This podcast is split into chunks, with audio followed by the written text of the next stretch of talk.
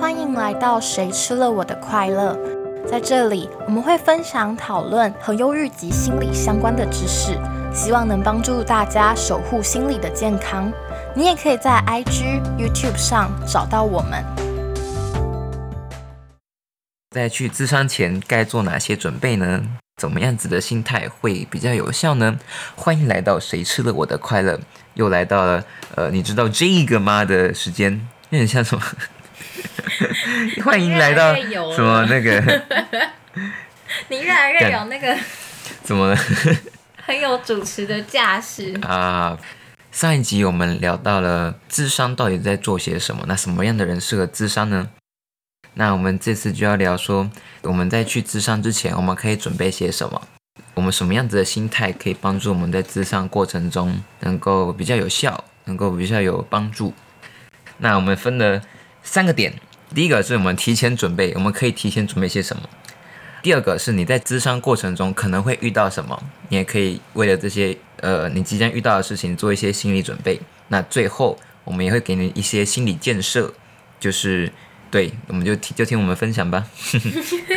首先，你在去之前呢，在你第一步踏进咨商所之前，你可以先想的事情，第一个就是呃，你想想看你要聊的内容是什么。基本上你在去咨商所之前，他都会让你做一个预约的表单填写，嗯，呃，也包含学校也都会有这一些。那在填写的时候，他其实就会请你先交代一下你想要聊的事情，你来的问题主因是什么，嗯，他都会先问你，所以其实你可以稍微去回忆一下整段事件，稍微组织一下你想要解决的问题。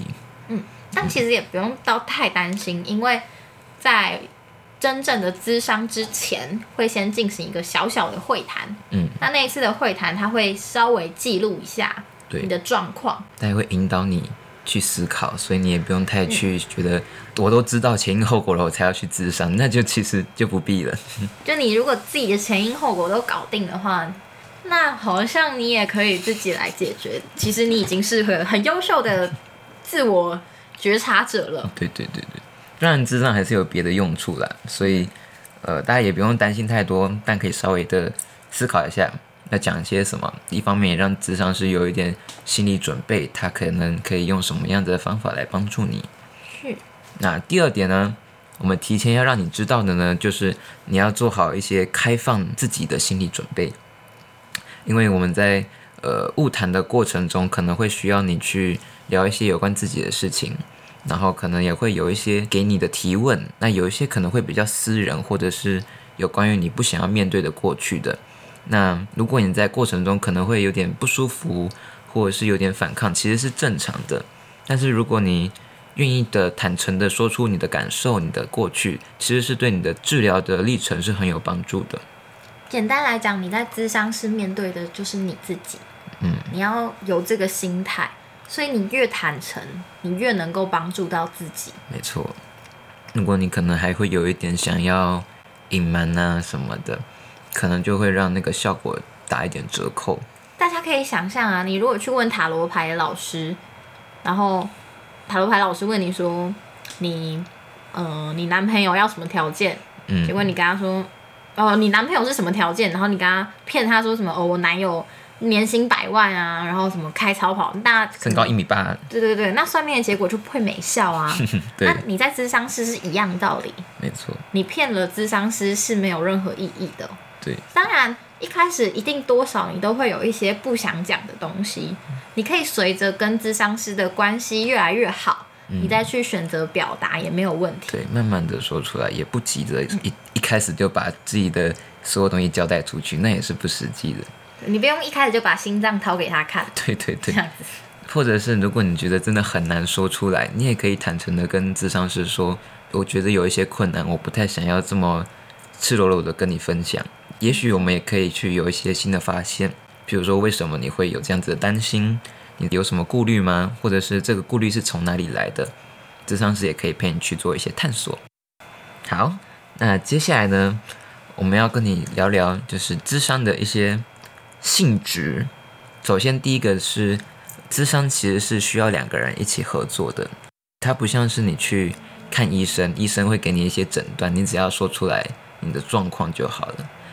因为智商比较像是两个人在踩天鹅船一样，就是两个人都要很努力的踩，它才可以前进。如果只有一个人，他可能会前进的很慢，甚至有可能那个湖面的水都流的都比他还快，所以可能会反而后退的。所以，当你进入了智商的这个关系之中，你也需要为自己做一点努力，一起在这段关系之中，为自己的未来、为自己的成长来做出一些调整，还有投入。你的投入程度决定了这场咨商它的成效的高度。对，他们是呈现一个正相关。忽然讲了一个卡掉，对，正相关。我不想解释。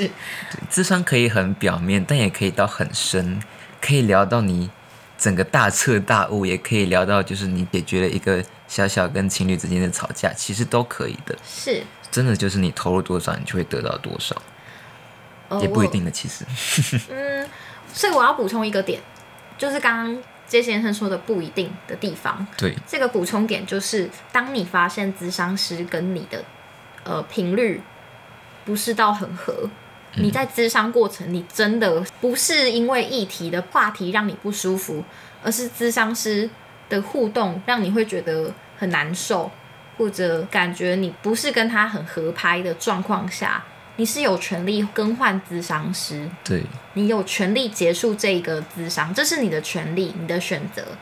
因为要不要进去咨商室都是你的权利，对，对，对，所以希望大家可以知道，你不用硬是觉得说，哦，我都付钱了啊，都让他咨商了，我觉得我这样子好像有点不好意思，都跟他聊了四次了，然后我还是觉得他不好。那我还要，就是我硬是谈下去，你们可能也没有办法，就很像是可能一个人是正着踩，一个人是反着踩，这样你们的天鹅船还是会停在原地啊。对，真的好的智商师可以带你上天堂，不好的智商师可以带你下下地堂。我 觉得应该说合不合拍，没有好不好的智商师，大家每个智商师都是好的哦。嗯，我也希望的，我理想上是这样。是之后再来讨论怎么挑选合适的智商师。对，我觉得大家都可以去多想想看，就是这个关系会不会让你感到不舒服，或者智商师的方式，你觉得对你有效吗？如果你觉得过了一段时间的智商，你还是觉得好像没什么进展，可能真的这个智商师不是那么的适合你。朋友可以选择，智商师也可以选择。对对对对对。那再来第二个，我们可以在智商室的一个状况是，智商室里面其实是很安全的，就是你可以在里面畅所欲言，你可以聊呃任何你感受到的情绪，你的不安，就算你觉得去智商你觉得很紧张，你也可以跟智商师讲，或者是你对智商师的什么样子的反应，你觉得不太舒服，你也可以诚实的跟他提出来，他们都是很有包容力的，都是可以去试着跟你讨论任何的问题的。你越坦诚，你越能够揭露自己，那个智商是越能够有办法知道怎么样来帮助你，能够帮助你去找到更多的可能性。大家不用担心智商师会到处跟别人说的问题，对对对。在智商室里面说的事情，就是留在智商室里头。对，嗯，智商师可能会为了让自己更加进步，能够更帮助你，所以还会去跟他的督导讨论，嗯，他会做一些呃自己技巧上的精进，他是针对他的技巧该怎么帮助你这件事情。那也有一些例外是不能保密的，嗯，比如说你会有一些自伤或自杀的念头，或者是你已经有造成一些社会危害，比如说尤其是有一些性侵的事件，或者是家暴，或者我们刚刚提到的自杀自伤。对但是咨商师、咨商中心都会先跟你说，对他不会，哎、不经知会就自己跟上面的讲，或者是通报，不会这样子的。咨商师一定会跟你讨论要怎么说，要跟谁说，你要怎么做。嗯，他一定会让你用一个比较委婉、温和的方式告诉身边的人，让其他人可以更帮助你。对，出发点都是好的，都是为你着想的啦。咨商做的任何一件事情，都会是期待能够帮助你成长，或者是帮助你去拉出那个负面的感受跟不舒服。嗯所以我们就顺便接到我们接下来希望大家可以做的心理建设，就像刚刚 P 小姐提到，可能你会在过程中遇到一些不舒服的感觉，毕竟我们要面对的是一些你以前可能羞于启齿的，你不想要面对的一些不好的经验等等，或者是一些不适的感受，可能是不堪、愤怒或者是害臊等等的。当然，当我们真的去面对这些经验的时候，我们知道怎么样去对抗他们。我们去直视他们，才能够知道我们未来要怎么样跟他们相处，才能够增进自己跟自己相处的能力。所以大家要做好心理准备，可能会不舒服，但我们也会尽量让这个不舒服降到最低。如果你真的承受不住的话，你也可以跟咨商师讨论，就是你们在过程中这些不适是从何而来的，那我们可以怎么样让这个不适感减低。或者是先缓缓这个议题，对可能是因为你现在心态也还没有准备好去面对这个议题。嗯，智商是会帮助你一起慢慢准备好，然后我们再来慢慢的打开那些让你很不舒服的感觉。智商是会帮你准备好，嗯，虽然你打开的过程还是会很不舒服，就像是你手术的时候，嗯，你还是会经历到像麻醉的痛啊、麻醉后的痛啊等等的。可是我们会以伤害降到最低的方式来帮助你。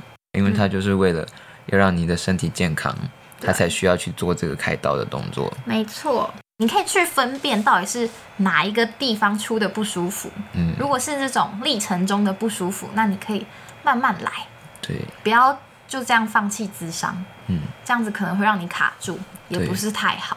如果是智商是本人让你不舒服，你可以先跟他聊聊看。如果真的没有办法，真的可以换一个。嗯嗯，嗯这是两种不舒服，大家要分辨清楚对。，因为真的智商是百百种啦，你不一定真的适合他，他也不见得都是。对，对，真的有些 有些智商是就是聊他们自己想聊的，就不行啊！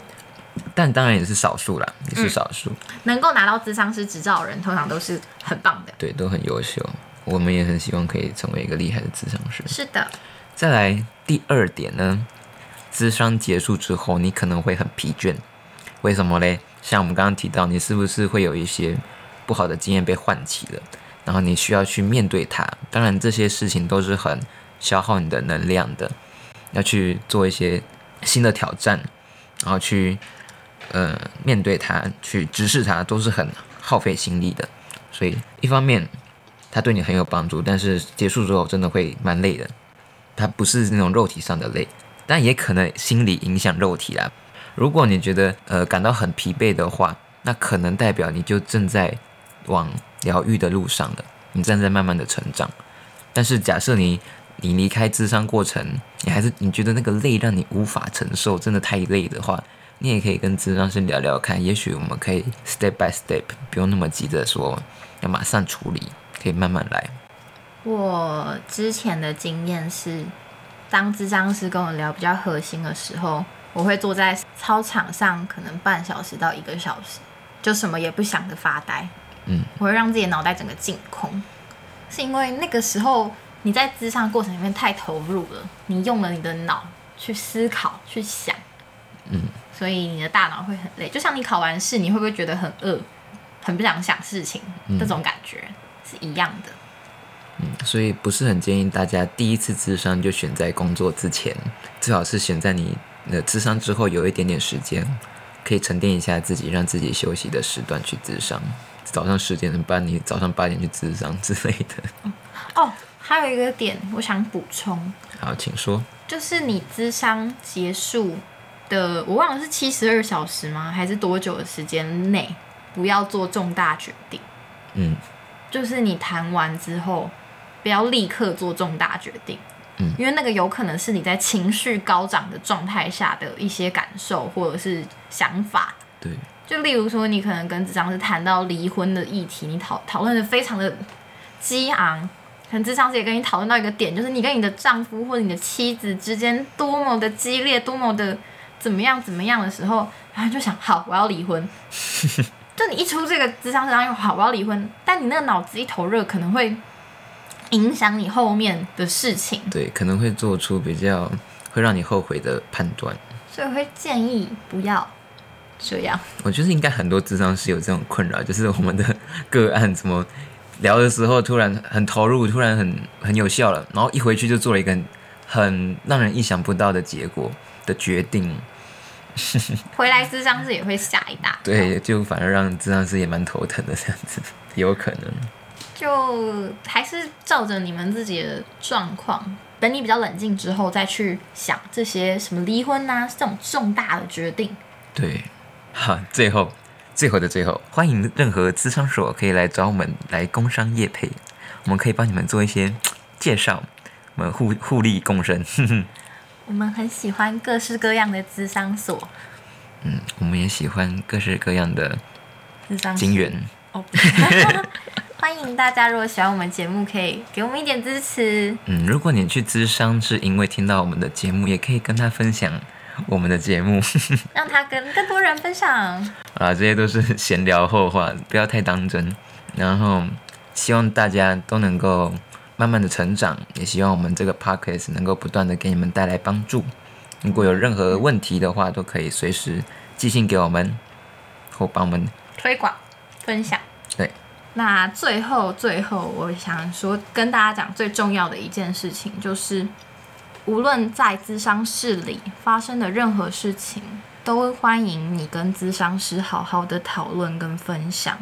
你要让咨商师也一起知道，他才能帮你一起努力。嗯一个人才很辛苦，所以我们需要两个人。嗯，那今天的节目，就到这边。